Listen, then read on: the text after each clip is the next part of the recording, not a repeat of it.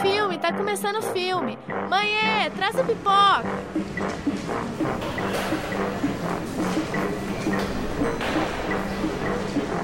Cine Put, estrelando Paula e Juliana Bess. É, meu nome é Paula. Eu sou a Juliana, a gente tá fazendo comunicação social no primeiro período. Oi, gente. Hoje é nosso primeiro programa e nós vamos falar sobre o Oscar, que aconteceu domingo passado. É, nós, o Brasil, né, nós somos indicados com Cidade de Deus para quatro indicações, sendo que uma nós perdemos para o Mestre dos Mares e as outras três para o grande vencedor da noite, que foi o Senhor dos Anéis. E Senhor dos Anéis ganhou 11 estatuetas, incluindo melhor filme, melhor direção, melhor edição, melhor trilha sonora e melhor música. E Senhor dos Anéis é um filme que tá dando muito lucro, né? Porque ele custou, o custo total das, dos três filmes foi de 300 milhões e já faturaram agora, já faturaram até agora 3 bilhões no mundo inteiro. E depois de 11 estatuetas, vão faturar muito mais, com certeza. Com certeza. Tem algumas curiosidades, por exemplo, o que, é que chama Oscar.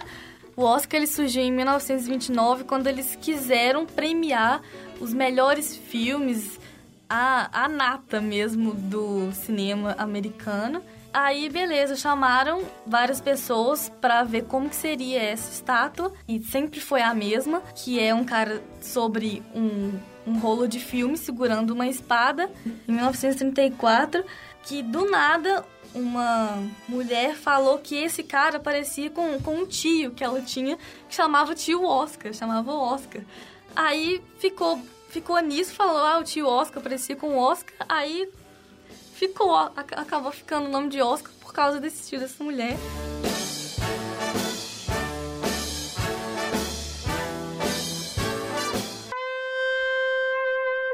Aê, galera! Bom dia, eu sou o Guilherme e este é o Trilha Sonora ao vivo para você.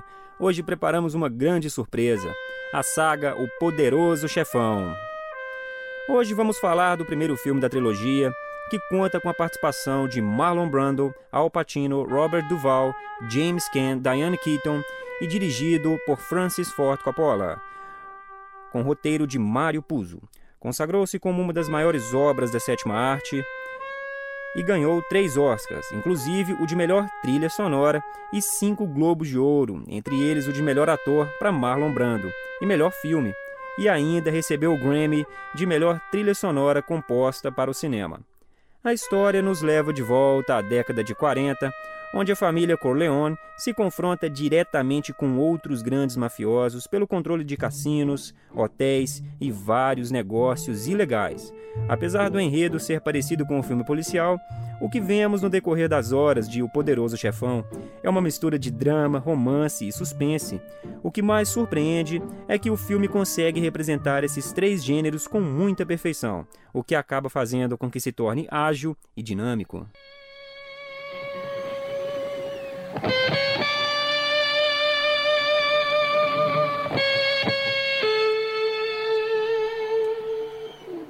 Tá aí, pessoal. Agora vamos falar um pouco sobre algumas curiosidades deste filme genial. Você sabia que Francis Ford Coppola e Mario Puzo, autores do roteiro do filme, evitaram a todo custo utilizar a palavra máfia nos diálogos dos personagens? É, pessoal, parece que eles não estavam afim de sofrer uma represália na vida real e acabar dormindo com os peixes.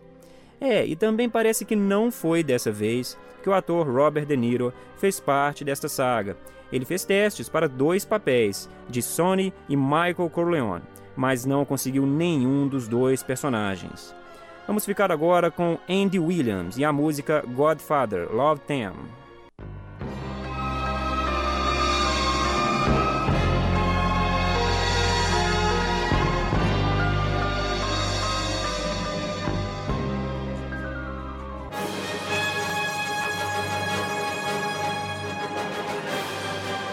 Trilha sonora.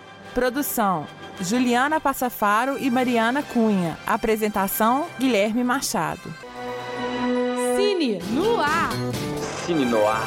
Cine no ar. Porque o tempo, o tempo não. Cine no ar. Cine no ar.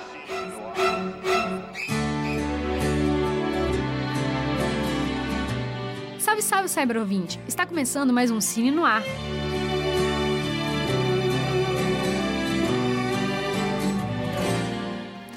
Atendendo a pedidos, o filme dessa vez é nacional, o filme Dom.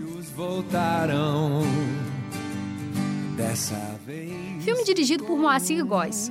Moacir é conhecido pela direção de novelas globais, como Laços de Família e Suave Veneno. Para os cinéfilos, a ficha de filmes dirigidos por Moacir não será das mais interessantes.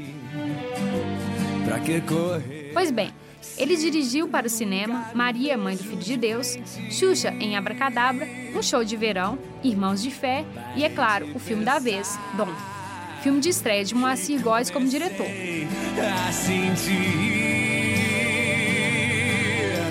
Fascinado pelo livro Dom Casmurro, de Machado de Assis, que lhe deu seu nome como homenagem de seus pais, o homem acredita que seu destino é reviver exatamente a história do personagem do livro. Bento, interpretado por Marcos Palmeira, é este homem.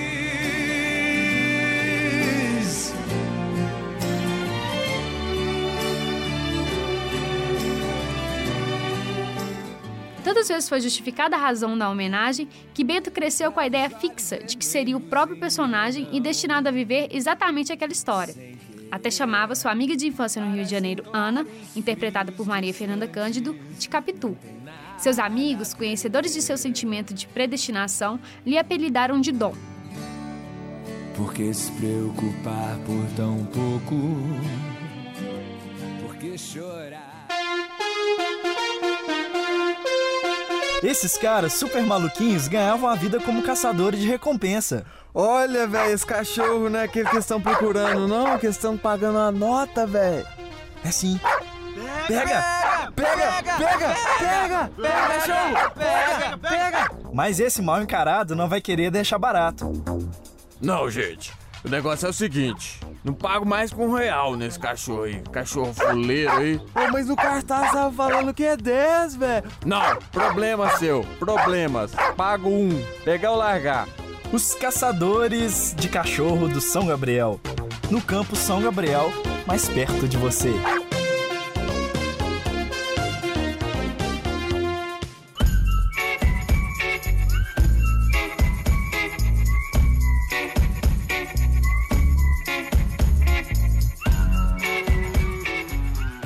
Horizonte possui hoje 20 cinemas espalhados por toda a cidade. Apesar do elevado número de salas, os filmes em cartaz são quase sempre os mesmos, geralmente os grandes sucessos de Hollywood. O estudante Lucas Henrique, de 19 anos, reclama da falta de opções na programação dos cinemas comerciais. Se tem cinco salas e tem três salas passando o mesmo filme, não tem opção de filme cult, filme brasileiro também é quase nulo. Então acho que tinha que ter mais opções de filmes, mesmo para apresentar esse tipo de filme para as pessoas. Apesar de escassas, as salas no Cine Humberto Mauro, no Palácio das Artes, no Cine 104, próximo à Praça da Estação, e no Cine Belas Artes, em Lourdes, se dedicam à exibição de películas alternativas. A editora literária Raquel Copt, de 62 anos, é frequentadora do Cine Belas Artes e aponta outras vantagens, além da programação, para o único cinema de rua da cidade. Você vem com um objetivo definido e cumpre aquele objetivo e é só. Você não é distraído por outras coisas. O público do shopping é mais, é, mais interessado em diversão pela diversão. O Belas, maior dos cinemas alternativos da cidade, foi fundado em 1993 e possui três salas com capacidade para 337 pessoas. O público médio do Cine Belas Artes é o maior e varia entre 800 e 1.000 pessoas nos finais de semana.